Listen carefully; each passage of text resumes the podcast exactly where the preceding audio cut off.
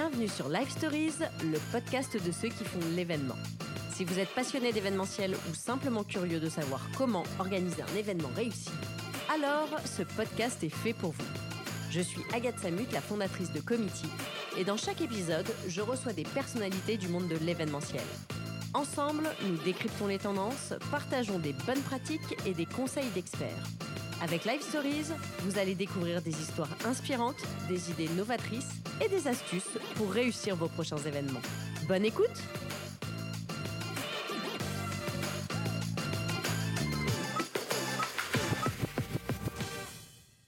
Bonjour à tous, bienvenue dans ce nouvel épisode de Live Stories. Et aujourd'hui, on va parler d'un sujet dont probablement vous n'avez pas entendu parler. Sachez qu'en tant qu'organisateur d'événements, qui accueillait un public, un petit ou grand, vous avez la charge de vous assurer des conditions de sécurité de ce public. Alors bien évidemment, vous, devez vous assurer qu'il y a les bonnes sorties de secours, que l'attente ne va pas s'envoler, que les gradins tiennent le coup. Tout ça, c'est votre responsabilité. Alors vous allez me dire, il y a des bureaux de contrôle, donc c'est le travail.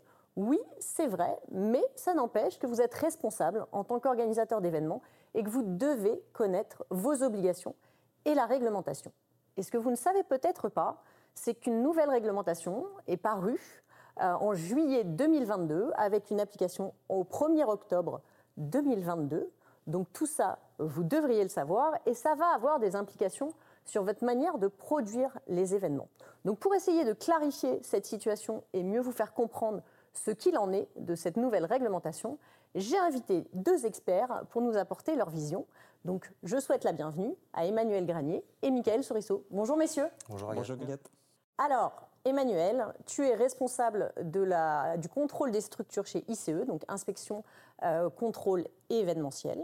Donc, tu as accepté le challenge que je t'ai proposé aujourd'hui, c'est-à-dire de vulgariser et de simplifier au maximum cette nouvelle réglementation. Je vais essayer. Ok, super.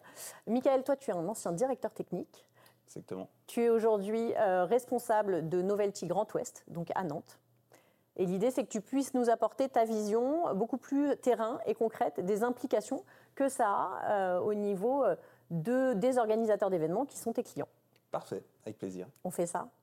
Bon. Alors, cette nouvelle réglementation, elle a effectivement euh, apporté une vision un peu différente.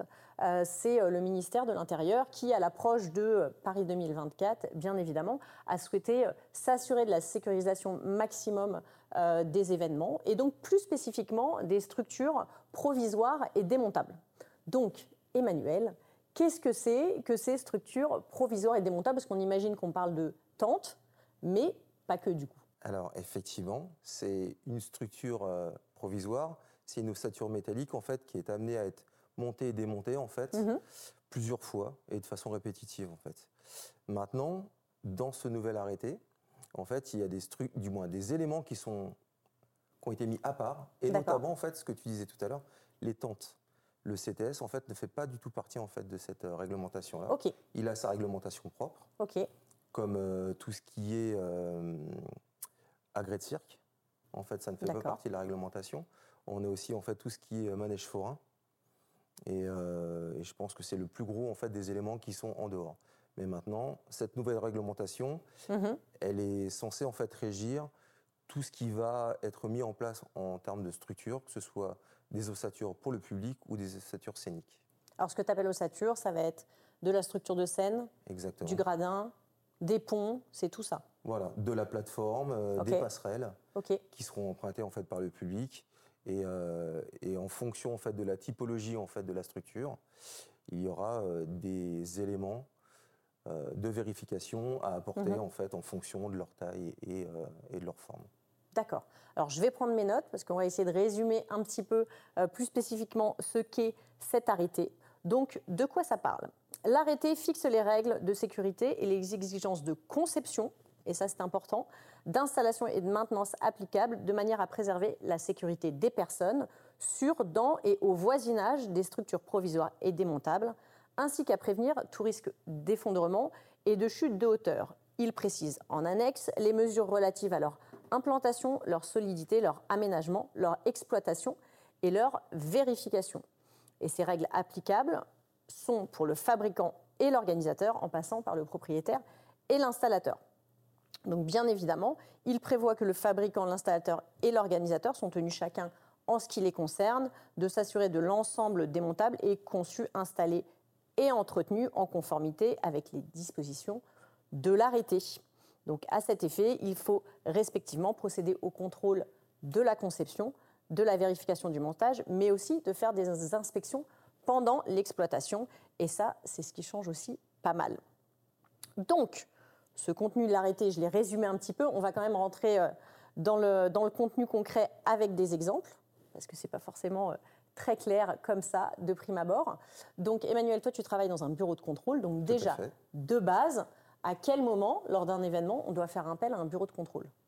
Alors, en, fonction en fait de la hum, complexité de, l'événement, mhm. euh, plus l'événement sera important, plus notre action en fait va être obligé d'être en amont en fait du projet pour qu'on puisse orienter les gens euh, vers euh, les bonnes solutions techniques. Alors je dis pas que c'est pas du conseil, hein. c'est vraiment en fait de leur rappeler la réglementation et ce qu'ils doivent absolument faire en fait pour pouvoir s'y tenir en fait. Après sur des petits événements, effectivement, sur des installations qui sont relativement basiques, on va arriver sur la fin du processus en fait. D'accord. Comme on va dire euh, plus de 75% des des, opérations qui sont faites en France. Mhm. Mais sur les grosses opérations vraiment spécifiques, où euh, on a des superpositions de structures, ou des structures vraiment très complexes, là, on va être obligé d'intervenir vraiment très en amont en fait, du projet. D'accord. Ce qu'on va voir, hein, on va rentrer dans le détail de cet arrêté, c'est qu'effectivement, il pose un cadre qui est beaucoup plus exigeant de ce qu'on a pu faire euh, jusqu'alors en termes de vérification en amont, au final, euh, lors du montage et lors de l'exploitation. Michael, euh, donc toi, ton rôle chez Novelty, c'est d'accompagner et de conseiller tes clients. Euh, justement, sur cette question du bureau de contrôle, c'est pas vous qui faites appel au bureau de contrôle, c'est votre client. Donc, à quel moment vous, justement, en discutez avec, avec votre client ou posez la question de savoir bah, est-ce que vous avez bien pris un bureau de contrôle? Alors, c'est vrai que c'est un sujet important. on n'a pas rôle à, à missionner un bureau de contrôle en nom propre parce qu'on ne peut pas et installer et s'auto-vérifier, en tout cas missionner quelqu'un qui vérifierait notre, notre mhm. travail. Euh, l'enjeu, c'est surtout l'organisateur qui reste responsable de son événement et de ce que ça implique, comme tu l'as rappelé Agathe en début.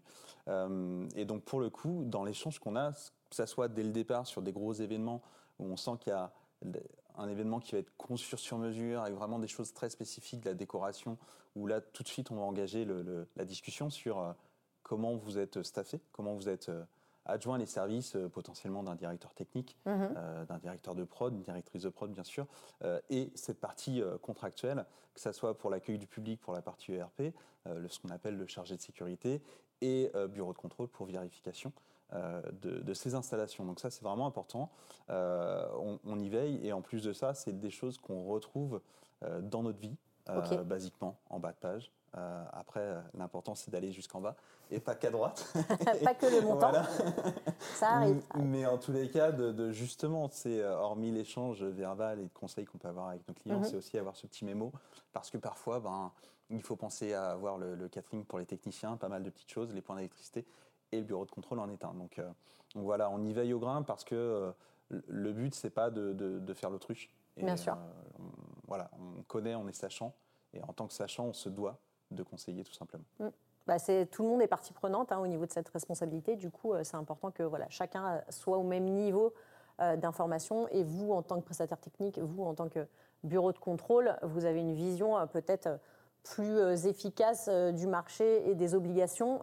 c'est vrai qu'un organisateur d'événements, en fonction de la récurrence de ses projets, il n'est peut-être pas forcément courant de tout ce qui change. Donc justement, ce nouvel arrêté, cette nouvelle réglementation, qu'est-ce qui change par rapport à ce qu'on faisait jusqu'alors sur nos événements Ce qui change, c'est qu'on va demander en fait à avoir euh, une exigence un petit peu plus importante. D'accord.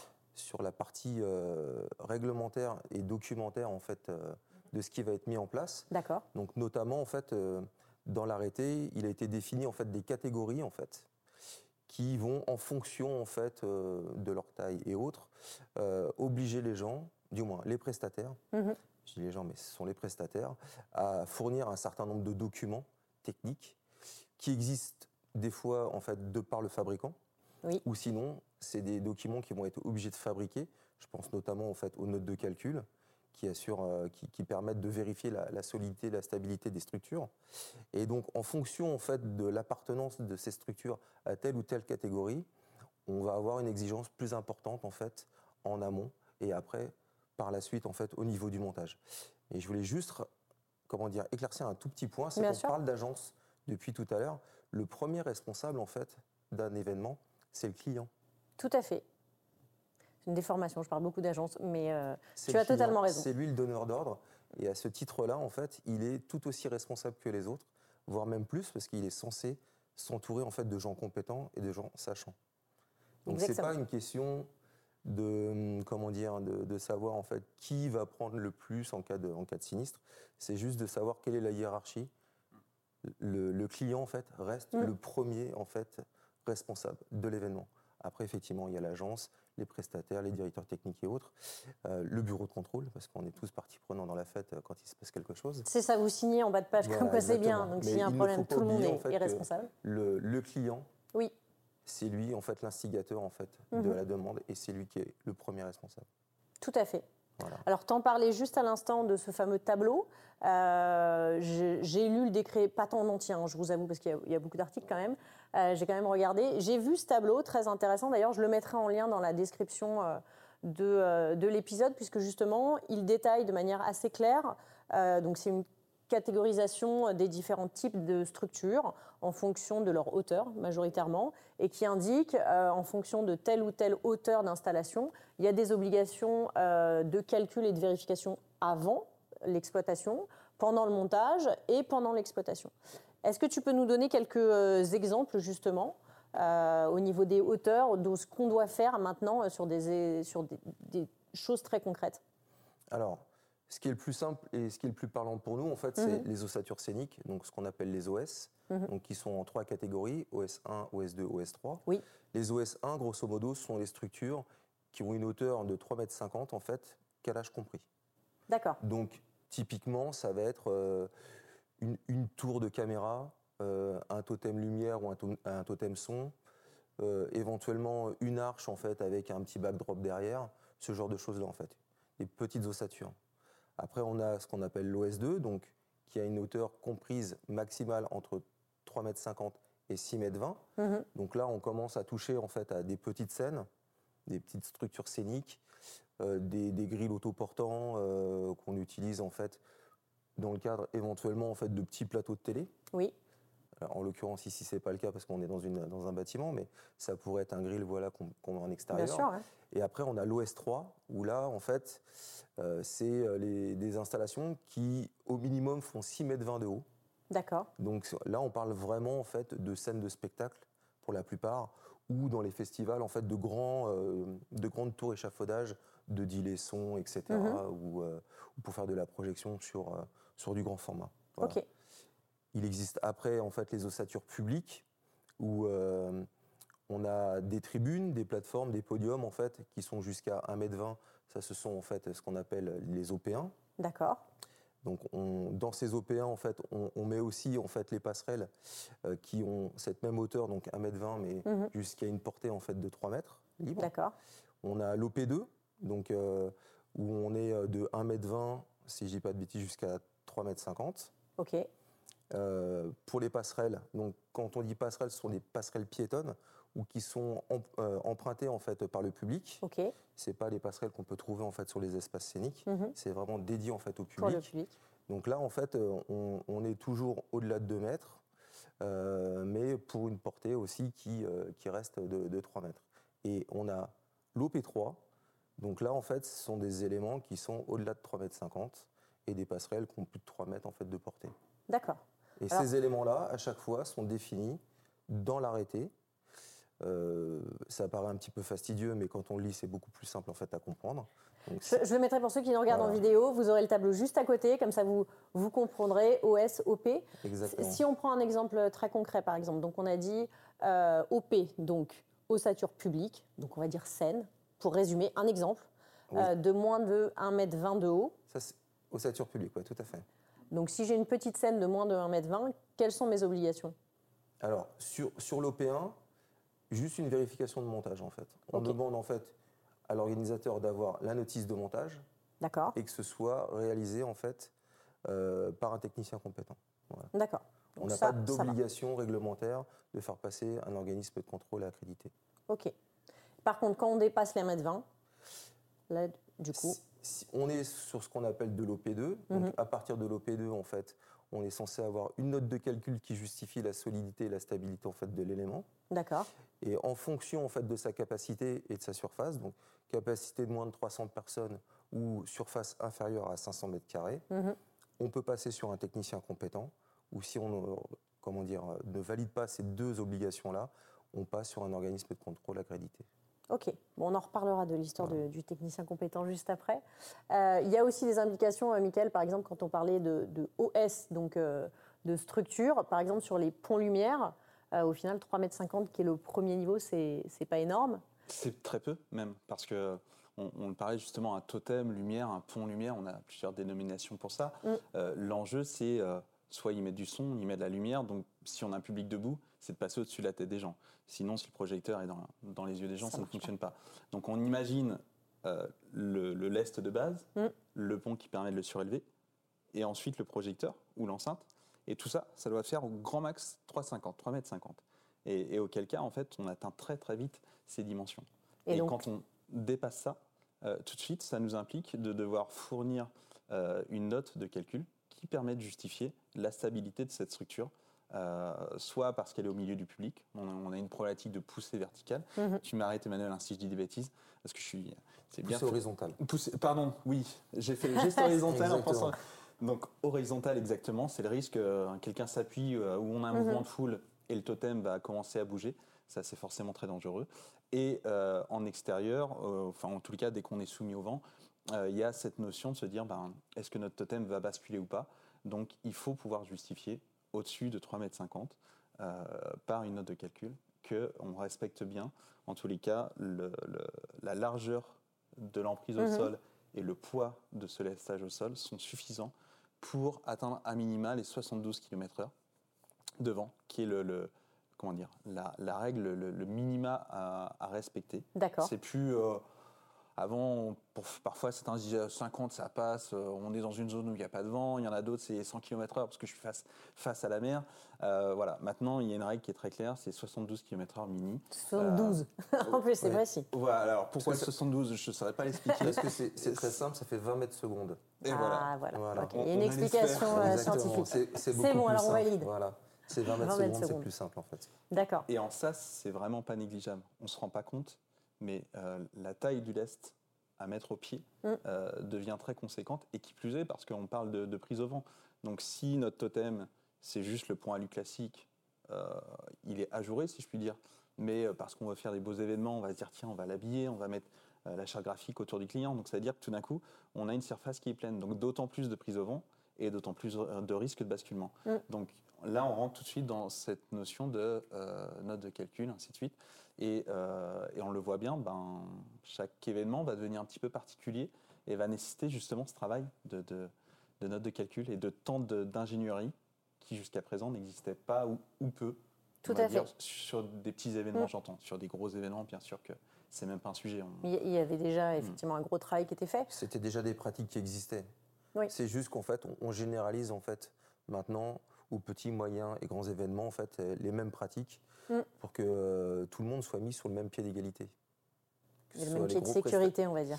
et le même pied de sécurité effectivement. Parce que du coup, ça veut dire que pour vous, bureau de contrôle, déjà, euh, il faut vous impliquer sur un plus grand nombre d'événements et du coup, sur vraiment une phase amont plus poussée, sur cette étude justement de euh, bah, quelle est la note de calcul. Vous, vous, vous accompagnez l'agence sur la liste des choses qu'elle doit vous fournir et vous vérifiez les documents euh, qu'elle produit. Nous, par rapport à cette nouvelle réglementation, en fait, lorsqu'on on fait un devis, Mhm. vulgairement, en fait, on envoie maintenant en fait une fiche de renseignement D'accord euh, qui, qui reprend en fait euh, tout ce que doit nous donner en fait l'agence en fait en amont en fait de la vérification. Mhm. Euh, soit on le vérifie nous-mêmes, soit en fait les prestataires techniques qui ont aussi la possibilité de le faire euh, se mettent euh, en relation avec un organisme de contrôle et ils font euh, valider en fait un certain nombre d'outils, euh, un totem, une, une tour, une tour échafaudage, une scène, ce qu'on appelle en fait un, avis sur dossier de conception, ce qui leur permettra en fait de faire une, comment dire, une, comme une carte d'identité en fait au produit, ce qui leur permettra après de pouvoir le décliner en fait dans les différents, les, différents événements auxquels ils vont participer. Ou s'ils ne font pas ça, en fait, ils seront obligés de passer par une vérification de dossier technique. Donc ça veut dire nous apporter en fait les notes de calcul, les plans pour qu'on puisse les regarder en amont. Mhm. Donc ça, ça a une, importance très importante, c'est que nous, ça va nous ramener du travail en amont en fait de notre contrôle. Donc automatiquement, ça va nous augmenter le temps à passer en fait sur les événements. Et donc, qui dit temps dit argent. Forcément. À un moment, on en arrive là. Exactement. C'est le nerf de la guerre. Exactement. On a euh, justement ce qu'on comprend hein, dans cette discussion, c'est qu'il y a ces fameuses notes de calcul. Donc quelque part, il va falloir euh, beaucoup plus travailler en amont euh, la conception et la réflexion de son événement, faire beaucoup plus de notes de calcul. et je crois justement, Michael, chez Novelty, c'est quelque chose que vous avez quand même anticipé depuis un certain temps. Qu'est-ce que vous avez mis en place justement pour accompagner vos clients dans ce sens-là? L'idée, en effet, la, la, réglementation a quasiment un an maintenant, on en parlait. Euh, l'idée, c'est de se dire comment on se structure au sein du groupe, mhm. Novelty Magnum du show, pour accompagner euh, nos clients, nous accompagner nous aussi dans notre mission de, de, conseil auprès des clients, de, du bien vendre, qui est quand même plutôt important euh, et primordial. et donc dans ce cadre-là, il y a une structure qui, déjà avait été créée il y a déjà 2-3 ans maintenant, qui s'appelle Timagine. Timagine, une structure, on va dire, un peu indépendante du mhm. groupe, qui fait partie du groupe, mais en tous les cas, euh, on est vraiment sur une notion d'accompagnement, de, définition amont de projet. Un artiste qui tout d'un coup va vouloir euh, avoir un effet spécifique sur, scène, il veut euh, arriver et faire un vol au-dessus du public. Voilà. Et la prod, la, production de l'artiste va dire mais l'artiste il délire un peu combien ça coûte, c'est quoi les, incidences de, de, cette demande? T'imagines se positionne sur ce rôle de conseil amont. On parle même pas mhm. de, de, dire comment on va s'accrocher, de combien d'enceintes il faut, je ne sais quoi. C'est vraiment de la définition amont de projet. Et euh, par extension, ce bureau d'études euh, sur la réalisation de plans, on en vient justement à se staffer depuis un an sur euh, cette compétence bureau d'études liée à la tenue au vent, liée au dimensionnement des structures, mhm. pour que demain on puisse, enfin, et pas demain, c'est déjà, on le fait, être capable de sortir une note de calcul en fonction du projet qui va bien. Donc ça, c'est quelque chose qui, qui, est assez important parce que, on le disait, 72 km/h de vent, euh, le, on a toujours fait comme ça euh, depuis un moment. Euh, oui, mais tu prenais quelle règle devant Et en fait, il y a, l'usage, il y a l'expérience qui mm. fait que. Mais, dans la vraie vie, de se dire, quand je fais mon devis au client, est-ce que je suis sûr de mettre le bon lestage au pied de mon totem? Et, c'est le sujet pour les prochains mois. On a la Coupe du Monde du rugby, les JO, donc on va avoir des fan zones, on va mettre de l'éclairage pour éclairer ces fan zones, on va mettre du son pour sonoriser ces espaces.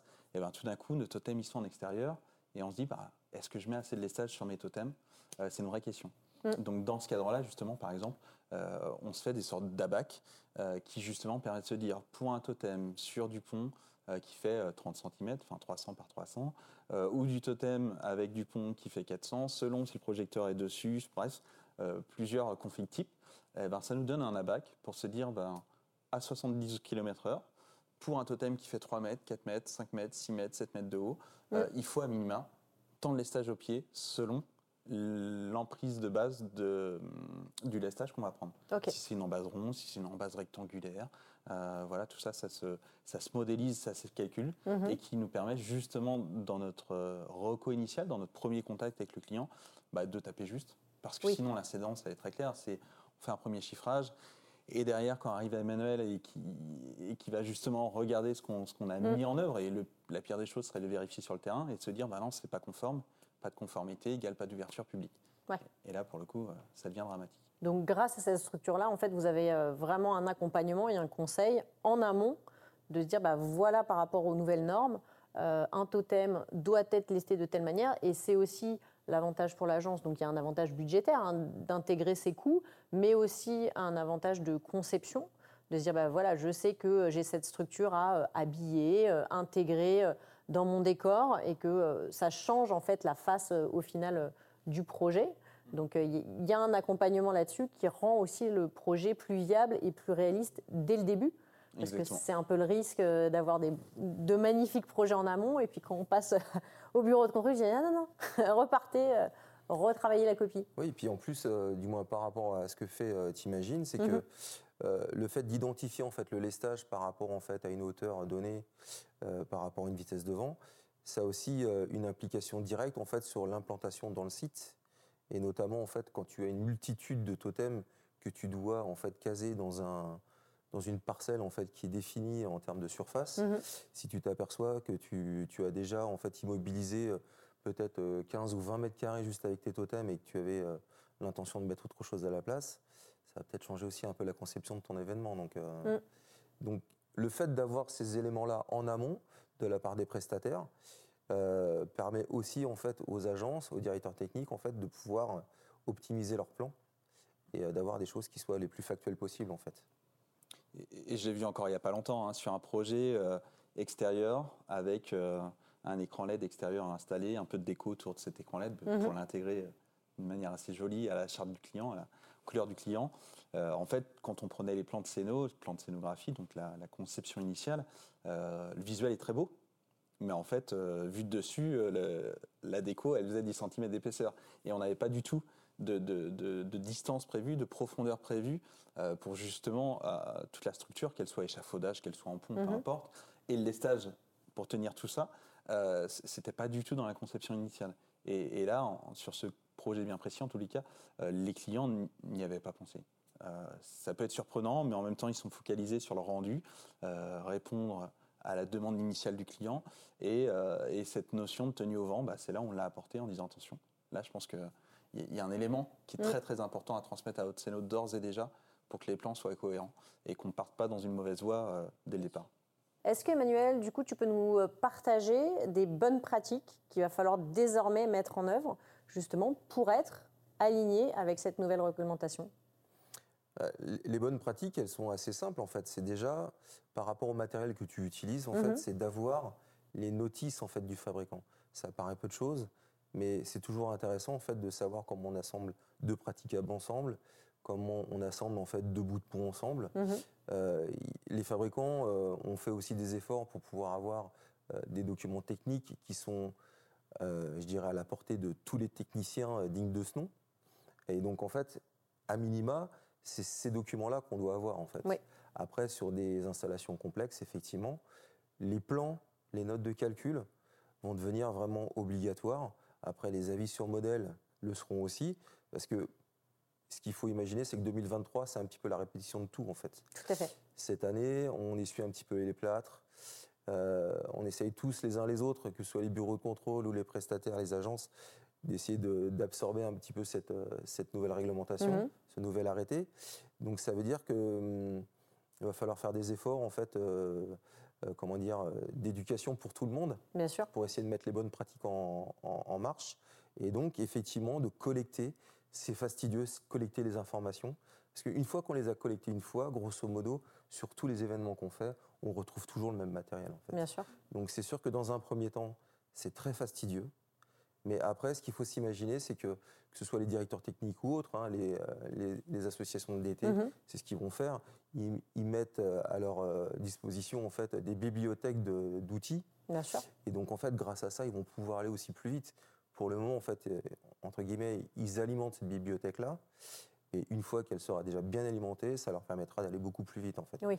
Mais la, moins, la première chose, c'est vraiment de former, en fait, une base documentaire pour que, à la fois, les agences, Mhm. les prestataires, les bureaux de contrôle puissent, en fait, travailler sur les mêmes documents. D'accord. Donc, comme on faisait euh, la récupération des PV au feu, des matériaux, Tout à fait. on rajoute les notices euh, de montage des structures. ouais. Ok. Ça- Ça paraît peu de choses. Je pense qu'il y a plein d'agences, il y a plein de directeurs techniques, il y a plein de prestataires qui le font déjà depuis très longtemps. Mhm. Donc euh, il ne faut pas non plus dire que personne ne le fait. Je pense Non, que non, la, majorité des gens le font depuis, depuis des années. C'est ju- c'est juste qu'il y a un moment, en fait, on se posait la question de savoir à quoi ça allait servir, en fait. Et ben, ça va servir à tout le monde, ça va servir à former le dossier, en fait, de l'événement. Et à partir de ce moment-là, en fait, il sera, euh, on aura une base commune, en fait, à tous Mhm. pour pouvoir, en fait, euh, travailler avec. D'accord. Ok. Donc, on fait cette base documentaire. Qu'est-ce qu'on fait d'autre, du coup, maintenant? Après, euh, il va falloir définir, entre guillemets, et ça, euh, on en reparlera aussi par la suite, euh, les événements ne vont pas être les mêmes les uns euh, par rapport aux autres. Bien il y aura des petits événements, des grands événements en fait. Donc il y a des événements qui vont être obligatoirement vérifiés par des organismes Mhm. de contrôle accrédités, et il y a des événements en fait qui seront vérifiés par des, des techniciens compétents. On en reparlera tout à l'heure, mais euh, ça permettra aussi en fait aux agences de savoir quel coût économique ça va avoir aussi pour elles, parce Tout que l'impact financier, il y a un moment, il va être aussi présent. Et donc, euh, par rapport en fait à la catégorisation en fait de leurs événements, ils sauront vers qui se retourner en fait, sachant que peut-être qu'il y a aussi des agences qui, qui voudront avoir euh, uniquement des bureaux de contrôle. Je prêche pour ma paroisse, j'espère que ce sera le cas. mais euh, mais euh, voilà, en tout cas, ça permettra vraiment de donner un cadre un petit peu plus euh, normé en fait Mm. aux événements. Et puis par la suite, en fait, il y a l'exploitation qu'on peut faire en fait de l'événement, Tout à fait. parce que là, ce qui est bien en fait dans l'arrêté, c'est qu'on a donné un petit peu la notion en fait de ce qu'était un, un événement. C'est en fait, on a la notion, la notion des 12 mois. D'accord. Au-delà des 12 mois, on part du principe que ce sont des structures en fait qui sont euh, à implantation prolongée. Et donc ça change un petit peu la donne. Donc pendant ces 12 mois en fait d'exploitation, si je sais pas, on part en tournée ou autre, on a quand même un certain nombre de vérifications Mhm. qui peuvent être faites à la fois par des techniciens ou par des, des bureaux de contrôle s'il y a eu des modifications. Mhm. Mais en tout cas, ça permettra d'avoir en fait l'historique, la vie complète en fait de l'événement sur un même dossier avec les mêmes, euh, les mêmes informations. Et ça, je pense que c'est plutôt pas mal parce qu'il y aura une vraie traçabilité en fait de, de l'événement, de Mhm. sa conception au niveau du matériel jusqu'à son montage et son exploitation. Ce qui n'était peut-être pas tout à fait le cas actuellement en fait. Il y avait peut-être des choses qui se perdaient un petit peu dans les méandres, mais, euh, D'accord. mais au moins là, ce sera bien défini et on aura vraiment une vision complète en fait de, de l'événement de A à Z. Ok, donc l'idée c'est que euh, il y ait euh, déjà en tête pour les organisateurs les différentes euh, hauteurs minimales sur lesquelles ils savent qu'ils sont plutôt sur un, événement qu'on va catégoriser de simple, donc avec Bien des sûr. contrôles simples, et de se dire bah voilà, je sais que à partir de telle hauteur ou de tel format, il va falloir à ce moment-là que je me rapproche d'un bureau de contrôle et que je fasse auprès de mon prestataire technique ou autre des notes de calcul pour monter un dossier, puisqu'effectivement l'objectif c'est que comme à chaque événement on fait un dossier de sécurité, euh, désormais, si je comprends bien, il va y avoir aussi le pendant qui va être un dossier euh, structure sur lequel il va falloir euh, détailler vraiment euh, toute la conception, le plan de ce qu'on veut faire et de ce qui va être fait sur place et qui va Tout être fait. vérifié sur place. c'est ce qui sera en fait amené à être envoyé en fait à la préfecture, Mhm. comme énormément en fait d'événements où effectivement il y a la notice du chargé de sécurité qui est, qui est mis en place pour tout ce qui est sécurité incendie. Et après en fait il y aura euh, la deuxième partie, le volet technique Bien sûr. entre guillemets avec euh, les notes de calcul sur les OS2, OS3, euh, OP2, OP3 qui seront obligatoires. Et donc en fait ça permettra aussi euh, aux gens de la préfecture, que ce soit à Paris ou en province, en fait, Mhm. de vérifier la, la- la- la bonne cohérence en fait avec la- l'arrêté. D'accord. Donc c'est du boulot en plus, même pour eux. Ça, c'est sûr. C'est pour ça qu'on les prévient maintenant, pour qu'ils anticipent. Mais euh, si on, on y réfléchit, euh, au final, il y a euh, dans cet arrêté, à un moment, il est indiqué donc, pour les événements qu'on va dire simples aujourd'hui, euh, qui sont les OP1 et les OS1, euh, une, ce qui est noté, c'est que vérification lors de, du montage, mais aussi des vérifications maintenant pendant l'exploitation. Et c'est indiqué par des euh, techniciens donc, compétents. Euh, quand on regarde un peu le détail, on dit compétents, ça veut dire qu'ils ont suivi une formation particulière. Mais c'est vrai qu'il n'y a pas plus de détails que ça. Euh, donc, qu'est-ce que ça veut dire, selon toi, Michael, un technicien compétent? Parce que c'est un peu flou. Alors, c'est en train de se définir justement. Et avant de passer sur cette question en termes de bonne pratique, il y a quelque chose qui me venait en tête, euh, parce que ça va toujours mieux en le disant, c'est la notion de temporalité. C'est-à-dire que là, on a parlé d'études amont, on a parlé de notes de calcul, on- s'est positionné uniquement sur la phase amont projet. Mm. Mais euh, au même titre que sur un dossier de sécurité, vous montez un festival pour 4000 personnes, le jour J, quand vous allez monter le festival, vous n'allez pas vous dire ah, finalement, si on mettait 6000 personnes. Voilà. Tout simplement parce que vous savez Bien que sûr. ça a été validé en commission de sécu euh, et que la jauge, c'est 4000 et c'est comme ça. Mhm. Là, en fait, on ne l'a pas dit, mais ce qui est en train de, là, on, on- là où on va, pardon, c'est le fait de dire on a défini un cadre en amont, on a défini une implantation, Et en fait, on ne pourra pas y toucher. Parce que si on y touche pendant le montage, alors si on rabaisse les choses dans l'absolu, ça pose pas de problème. Ça passe, mais on a plutôt tendance à voir les choses différemment et, à surélever les choses, ou voilà, ou, en tous les cas à modifier mm. le pont qu'on avait prévu d'une certaine façon, le modifier. Euh, et ça, ça veut dire quoi? Ça veut dire qu'on régénère une note de calcul à l'instant T? Alors c'est une vraie question, mais effectivement. Il faut avoir, le bureau d'études qui bosse H24 devant l'ordinateur et qui est prêt à mouliner. Et sachant qu'une étude de, calcul au vent, ça ne se fait pas en deux secondes. Euh, enfin, c'est un vrai process de simulation sous, ordinateur euh, la plupart du temps, donc euh, donc c'est pas anodin. et si jamais on fait pas cette note de calcul, comme ça, ça nous fait la, la transition, c'est notre technicien compétent. Lui, on lui a dit ton plan, il est là. Mm. Et c'est ce qui a été défini et validé par qui de droit. Tout à fait. Maintenant, le client, il dit plus noir, il dit bleu. et lui, à la fin, il doit s'engager que bleu va tenir le vent. Est-ce qu'il le monte ou il ne le monte pas? Est-ce qu'il signe ou il ne signe pas? Mais Et, ça, c'est une vraie question. Surtout que le fait de modifier les hauteurs, ça va modifier aussi en fait la catégorie de personnes qui va pouvoir le vérifier. Donc si par exemple le groupe Novelty en fait envoie un technicien compétent parce qu'on sait que voilà on a des totems qui font euh, jusqu'à euh, jusqu'à 4,50 m de hauteur, donc on est en dessous les 6,20 m, euh, bah, entre guillemets il peut le faire.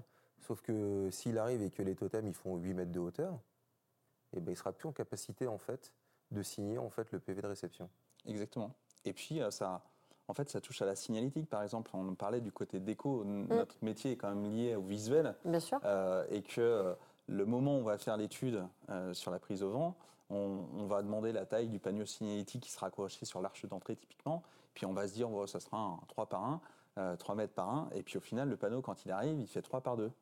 Euh, parce qu'entre-temps, la créa décide que sur les plus grands, il y avait tous les logos à. Ça arrive. C'est des choses qui arrivent. pas ça, peut paraître anodin euh, il y a encore un an. Tout à fait. Euh, maintenant, ça ne l'est plus du tout. Et, ça, c'est vraiment important en termes de sensibilisation et d'anticipation. parce que sans ça, on ne va pas au tas, mais on va au clash. En tous les cas, sur le terrain, ça, c'est une certitude. Mais il y, a, un vrai. Je suis d'accord. Il y a une vraie discussion à un moment sur justement comment ça va se passer, sur le fait qu'on s'est tous mis d'accord sur un plan c'est-à-dire tous euh, l'entreprise, donc la marque organisatrice, l'agence, les équipes techniques, le bureau de contrôle. On a tous validé un plan, mais on sait que la réalité du terrain, c'est quand même que quand on arrive sur place, potentiellement, il y a des petites choses qui s'adaptent. Et c'est la beauté de notre métier aussi, c'est cette capacité d'adaptation. Sauf que quand on va arriver justement à des cas euh, que tu viens de citer, euh, qui et comment va être gérée cette responsabilité et est-ce qu'on va pouvoir encore euh, s'adapter, modifier une scénographie, modifier une installation en direct sur place, parce que euh, bah, tout le monde se rend bien compte que ce sera bien mieux si on fait différemment, parce que le plan, ça reste, euh, même si on a de la 3D, qui est quand même très réaliste, on a quand même un ressenti lors du montage qui est un peu différent.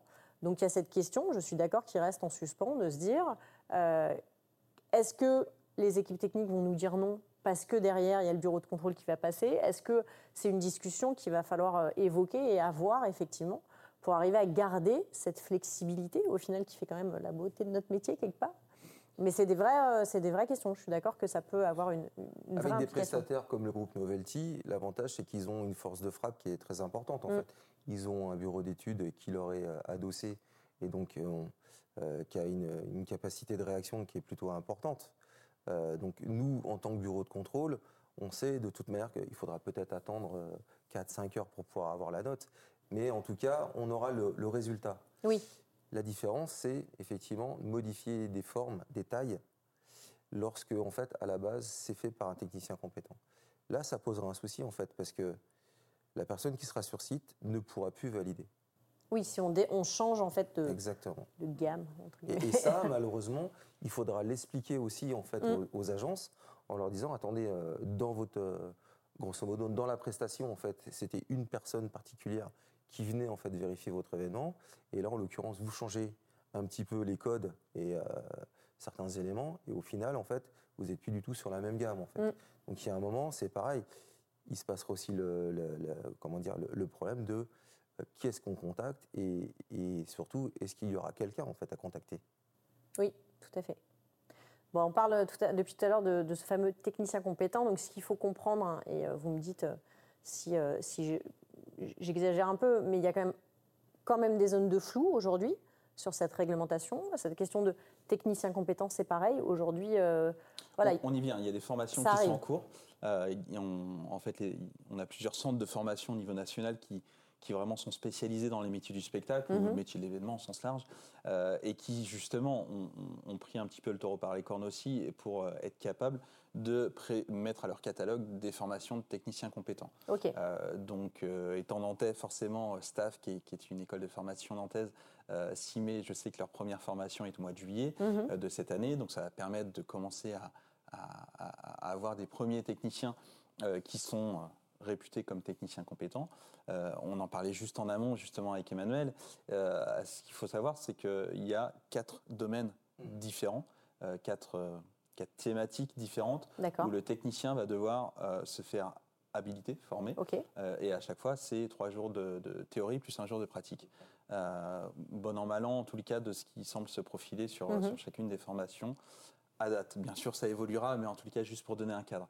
Donc, ce n'est pas une petite formation de demi-journée comme on pourrait faire sur manipulation d'extincteurs. Euh, c'est bien plus euh, complexe que ça, et on l'a vu, ça engage la responsabilité de quelqu'un. Mm. Ça, ça, peut impliquer un incident, voire un accident. Euh, donc, donc c'est pas anodin. Et ce qui fait qu'aujourd'hui, il y a des choses qui se dessinent côté formation. Oui. Est-ce que nos techniciens et techniciennes vont s'y engager, s'y engouffrer, j'allais dire, euh, on a un vrai sujet aussi de dialogue avec eux, mhm. mais tout pendant que c'est un peu flou, c'est toujours délicat d'ouvrir la, j'allais dire la boîte de Pandore. Tout à fait. Euh, donc, euh, donc voilà, et néanmoins, c'est important. et puis, ça pose aussi la question de dans quel cadre ils le font, les intermittents étant dans, dans le dispositif ABDAS, enfin la caisse qui mhm. centralise toute leur formation. Donc, ça veut dire qu'il faut qu'ils aient vraiment une démarche, eux. c'est pas euh, leur employeur, ils sont multi-employeurs, c'est Novelty un jour, euh, demain euh, ça va être un, autre prestataire. donc il faut qu'ils aient cette démarche proactive de se dire je prends sur mon temps et je prends sur mon capital formation pour être demain technicien compétent. Mm. Même si c'est leur employabilité de demain, mais, mais ce n'est pas anodin pour autant. Donc, donc voilà, je pense que j'allais dire tout reste à faire. Enfin, en tout cas, il y a, un beau chemin encore à faire. Non, mais voilà, c'est pour ça que on, en a discuté ensemble et, on a imaginé euh, cet épisode de podcast pour justement euh, alerter un peu les consciences, de se dire attention, hein, cette réglementation, elle est là, elle est applicable, euh, elle est en train de faire évoluer les choses. ce qu'on se disait, Emmanuel, c'est qu'au niveau des préfectures, il y a des dossiers qui, arrivent à la préfecture et qui vont commencer et qui commencent déjà à être refusés parce qu'ils ne sont pas en accord avec la nouvelle réglementation. Donc là, on, essaye de mettre un warning sur ça en se disant attention, plus Paris 2024 va approcher, plus tout le monde, euh, il va y avoir des, levées de boucliers et des, questions sur, sur la sécurité. Donc il va falloir être irréprochable. Donc euh, les techniciens, voilà, côté, côté prestataire technique, sont euh, bientôt formé et en cours de réflexion. Et euh, c'est vrai que vous, Novelty, vous avez pris le pas un peu là-dessus euh, avec la création de Timagine et d'autres initiatives. vous aussi, Emmanuel, l'idée, c'est à travers ICE d'accompagner vos clients sur ces questions-là et puis de faire monter un petit peu tout le monde en, en compétences aussi. Exactement. Est-ce que tu penses qu'il va y avoir justement un, un, peu de zèle au niveau, alors peut-être pas chez vous, mais dans d'autres, chez d'autres cabinets, de, sur la vérification pour justement se protéger vis-à-vis de, cette nouvelle réglementation? Je pense pas, parce qu'en fait, normalement, euh, les gens qui sont amenés à être sur le terrain en fait, mhm. pour les événements, ce sont des gens déjà, un, qui veulent le faire. Après, je dis pas que tous les cabinets de contrôle le font euh, avec des gens qui, sont volontaires. Mais la plupart de, nos confrères euh, qui font de l'événement en tant que bureau de contrôle ce sont des gens en fait qui ont choisi ce domaine d'activité-là. Bien sûr. Donc euh, non, c'est un challenge pour nous aussi, c'est ce nouvel arrêté, parce que ça nous met, ça nous fait monter aussi en compétences, parce que c'est une nouvelle accréditation, et euh, sans cette accréditation-là, en fait, on ne pourra pas exercer. Malheureusement. Accréditation que vous êtes en train de passer aussi, hein, parce que les choses se font euh, en même temps qu'on parle. Hein, c'est un sujet très d'actualité. comme d'autres de nos confrères, effectivement, pour qu'on puisse être prêt en fait pour cet été qui, euh, qui s'annonce quand même très chargé en événements. Bien sûr. Et euh, après, effectivement, sur, euh, sur des gens, et ça, je ne pourrais pas leur, leur, jeter la pierre, sur des, des, contrôleurs en fait, qui viendront de, de grandes institutions, d'arriver sur, des sur des scènes de spectacle sans pour autant avoir des notions en fait, de résistance ou de, de, de, montage. Ça va être très compliqué pour eux parce que on doit nous fournir en fait des rapports qui sont réglementaires qui sont plutôt lourds maintenant. euh, parce qu'ils sont bien détaillés en fait dans l'arrêté. Donc il y a un certain nombre de choses qu'on doit retrouver à l'intérieur. Et, euh, et en fait, même pour nous, en fait, c'est plus compliqué. Donc quelqu'un, un contrôleur qui n'a jamais fait d'événement et qui viendra sur un site pour la première fois, je lui souhaite bien du plaisir et bien du courage. Et ça, pour y avoir été confronté déjà dans, dans ma, vie d'avant, on va dire directeur technique, euh, sur les différents événements où j'ai pu intervenir, c'est vrai qu'on on a pu accueillir des bureaux de contrôle. Euh, le risque parfois, et on se renseignait toujours savoir qui est le bureau de contrôle qui va être missionné, euh, parce qu'on tombe sur quelqu'un qui vient du monde du bâtiment, qui est très compétent dans le monde du bâtiment, et ça, je ne l'enlèverai pas, il n'y a pas de sujet. c'est juste qu'il ne connaît pas nos prérogatives potentiellement. il ne connaît pas j'allais dire l'usage de notre métier. Alors, c'est peut-être pas tout à fait le bon terme, euh, mais en tout cas le cadre de notre métier.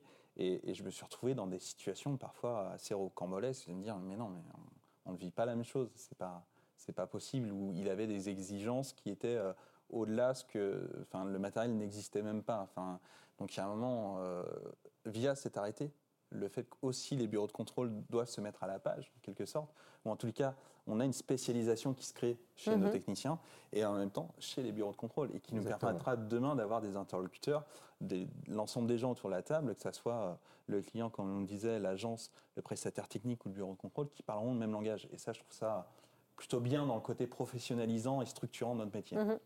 Donc, euh, tant mieux. C'est ça. Et tu me disais que quand on a préparé cet entretien, il y avait aussi un sujet sur euh, l'obligation de changer sa méthode de travail. Euh, c'est vrai que voilà, tous ceux qui font de l'événementiel depuis très longtemps ont, des habitudes et, euh, et, on dit souvent voilà, bah, je ferai comme la dernière fois ou comme j'ai l'habitude de faire. ça, ça va venir challenger aussi un petit peu les méthodes quelque part. Alors, tout à chacun, on doit se remettre en question. Et l'enjeu surtout, c'est le client, le commanditaire, comment lui se positionne. Euh, l'enjeu, il sera là. On, l'a vu hein, dans tout ce qu'on s'est raconté, on parle de, de, de, de, matière grise, de temps de cerveau pour pouvoir étudier les documents, pour pouvoir les créer déjà. Mm. Euh, ça sera une première étape, pouvoir les classifier, les ordonner, parce que euh, on, fait vérifier nos matériels. Et donc, il faut faire en sorte que bah, le moteur 52 et le moteur 58 qu'on va sortir sur tel événement, on soit capable de fournir la justification, la vérification périodique de ces deux moteurs-là, parce que justement, Emmanuel va nous le demander. Donc, il y a un vrai job de savoir ce qu'on envoie comme matériel sur le terrain mm. et d'envoyer les documents qui sont associés. Euh, donc c'est pas anodin, mine de rien. Et derrière, c'est aussi se dire, ben, je pense notamment aux collectivités qui fonctionnent par appel d'offres, euh, où on a différents critères, dont, le critère prix. Est-ce que demain, le critère prix restera prédominant? Est-ce que euh, cette notion de, de compétence, d'expertise, de, je rentre dans le cadre, si je puis dire, basiquement, du prestataire, mm. sera un vrai critère pour eux? Je l'espère en tous les cas. Euh, parce que euh, c'est ce qui fera que nos pratiques vont, vont être lissées vers le haut, ou en tout cas vont être tirées vers le haut, et qu'on on, verra disparaître certaines pratiques un peu, un peu cow-boy, euh, et qui, potentiellement peuvent mettre en, danger aussi bien nos, équipes que le public. Donc, donc oui, tout à chacun, on, doit se, on se doit mm-hmm. de coller à cette réglementation. Euh, et, charge de commanditaire, c'est lui à la fin qui paye. Hein. donc c'est lui qui est décisionnaire malgré tout, il ne faut pas l'oublier, euh, d'être responsable et de choisir en, bonne âme et conscience. Après, je, rebondis sur ce que disait Michael tout à l'heure. En fait, on parlait de temporalité et ça va aussi euh, obliger en fait les donneurs d'ordre à se réveiller un tout petit peu plus tôt en fait, parce que les événements, et Agathe, tu sais hein, comment ça fonctionne. Les événements de dernière minute en fait qui sont faits au cul du camion, comme on dit. Mm ils vont être un petit peu plus compliqués en fait à réaliser parce que euh, bah, il y a quand même tout ce temps de préparation en fait qui sera incompressible. C'est ça. Et, sur lequel euh, il faudra euh, vraiment faire comprendre en fait aux clients mhm. que bah, c'est pas c'est pas 15 jours en fait, c'est 3 semaines. Oui. Et donc et parce qu'on ne pourra pas faire mieux. Et malheureusement, je pense que dans un premier temps, ça va coincer parce qu'on sait très bien que les gens, ils aiment bien de temps en temps, quand ils ont un peu d'argent, une, une petite idée, faire un événement. Euh, Rajoute un petit écran là. Voilà, parce que c'est très joli. Mais effectivement, euh, sur des choses qui vont se monter euh, de A à Z en l'espace de 15 jours, ça va être mm. très compliqué.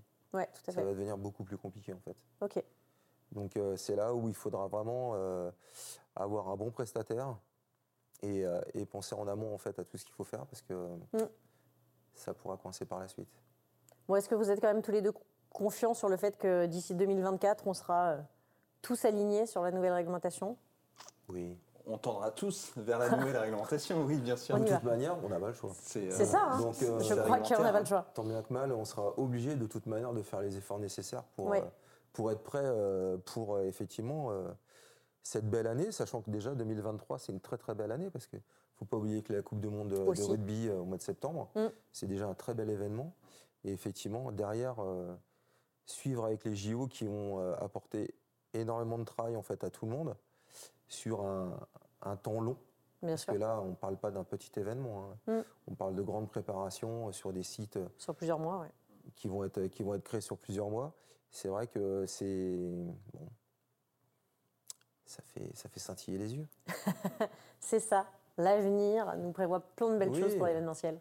ça va être, euh, normalement, ça va être un très bel événement. Donc, euh, mm. effectivement, si euh, tout le monde peut, peut, y participer, je pense que ce sera, ce sera très bien et je pense qu'il y aura du travail pour tout le monde. Donc, Tout à fait. Mais, il faut être prêt. C'est ça, c'est mieux. Tu me fais une très belle transition puisqu'on arrive à la fin de cet entretien et j'aime bien poser une question un peu personnelle à mes invités. Donc je voudrais savoir, Emmanuel, c'est quoi un événement que tu ne serais pas à nous partager, qui t'a particulièrement marqué et pourquoi? Tu retiens celui-là plus spécifiquement Écoute, c'est un événement qui a eu lieu euh, l'année dernière. Mhm. J'ai travaillé, j'ai eu la chance de travailler avec euh, une agence qui avait été, euh, comment dire, retenue pour faire le handover, donc la passation entre les Jeux de Tokyo et, les Jeux de Paris. D'accord. Alors malheureusement, l'événement ne s'est pas déroulé tout à fait comme il aurait dû se faire. Parce qu'en fait, c'était de lancer un très grand drapeau en fait de la Tour Eiffel. Oui. Donc euh, on a eu la chance de faire le, montage à blanc qui s'était plutôt bien passé, mhm. voire même très bien passé. Il avait été concluant.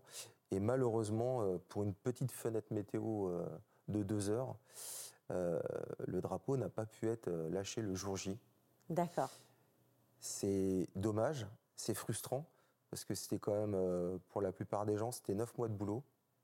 Moi y compris, parce qu'on m'avait vraiment intégré au projet mm. dès le départ. Et, mais étant donné que j'ai quand même réussi à faire des photos en fait, blanc je me dis que tout n'est pas perdu et on ne sait jamais. Peut-être qu'en 2024, euh, on verra le drapeau flotter sur, euh, sur la Tour Eiffel de Paris. Que tu me le montres parce que j'en ai entendu parler de cette histoire. Mais euh, c'est vraiment c'est un très très beau projet avec, avec beaucoup de compétences, mm. des gens vraiment investis. Et, et malheureusement, le résultat n'a pas été à, à, la hauteur de ce qu'on pouvait espérer. Malheureusement, mais c'est peut-être, à mon avis, pour l'année prochaine. Je l'espère.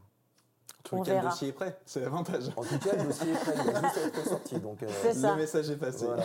On va euh, recycler, c'est très bien. On va gagner du temps. Exactement. Ok, très bien, donc c'est noté. Et pour toi, Michael, c'est quoi un projet qui t'a marqué spécialement? Un projet de cœur, euh, qui est un projet qui revient tous les ans sur Nantes. Mhm. c'est une, compétition de squash. D'accord. En, l'état, on se dit c'est un événement sportif. Ok. Le squash, en plus, c'est plutôt un sport intimiste peu mhm. connu. Euh, la particularité euh, de cet événement sur Nantes, qui, on a fait la sixième édition, euh, c'est de jouer du sport dans un lieu autre que prévu pour le sport. concrètement, c'est dire quoi? C'est on emmène le sport dans le milieu de la culture. Et on change de lieu chaque, chaque édition, chaque année. Ça se passe début septembre à Nantes, ça s'appelle l'Open de Squash de Nantes. Et donc, on a fait donc, la Cité des Congrès sur la scène de l'Auditorium 2000, donc le cours vitré euh, qui était posé sur scène. Donc déjà, ça pose quelques petites questions en termes de, de, vérification des centres de charge et bureaux de contrôle associés. Euh, on mettait les gens sur l'arrière-scène, donc on montait une tribune sur l'arrière-scène, et en fait, ils, rentraient dans la salle, pensant s'asseoir dans la salle, et non, en fait, on découvrait, euh, on ouvrait le rideau, ils découvraient le, le, cours vitré et s'assoyaient derrière dans, la tribune. Et à chaque fois, on mélange culture et sport avec un petit spectacle de 4 minutes qui est mhm. créé pour l'occasion, qui s'inspire de l'environnement du lieu. Euh, et qui est le, pré-show en quelque sorte euh, avant chacun des matchs qui sont joués dans, ce cours vitré. Donc voilà, on a fait l'opéra avec euh, une cantatrice qui chantait, et, et deux, joueurs de, squash qui étaient coachés par un, metteur en scène et qui, qui faisaient comme une danse dans ce cours vitré sur le son de la cantatrice avec un quatuor de cordes. Enfin bref, des, des, des, choses assez, assez marrantes où on mélange mm. un public qui vient de la culture, un public qui vient du sport, qui sont potentiellement pas du tout les mêmes, vous imaginez à l'opéra quand même, euh, entre un, spectateur de l'opéra, un spectateur de squash, on n'est pas tout à fait euh, sur les mêmes liens. Et ça, c'est génial parce qu'à la fin, ils ont tous les yeux comme ça, émerveillés. c'est, je trouve, la plus belle des récompenses en tous les mm. cas. C'est ce, quand on arrive à emmener les gens dans, notre univers, dans, là, on souhaite les faire voyager pendant une heure, deux heures, trois heures. Bon, j'aime bien qu'on finisse sur une note un peu poétique comme ça, parce qu'on a parlé de, de réglementation, d'ART, ça fait pas trop rêver les journées événementielles.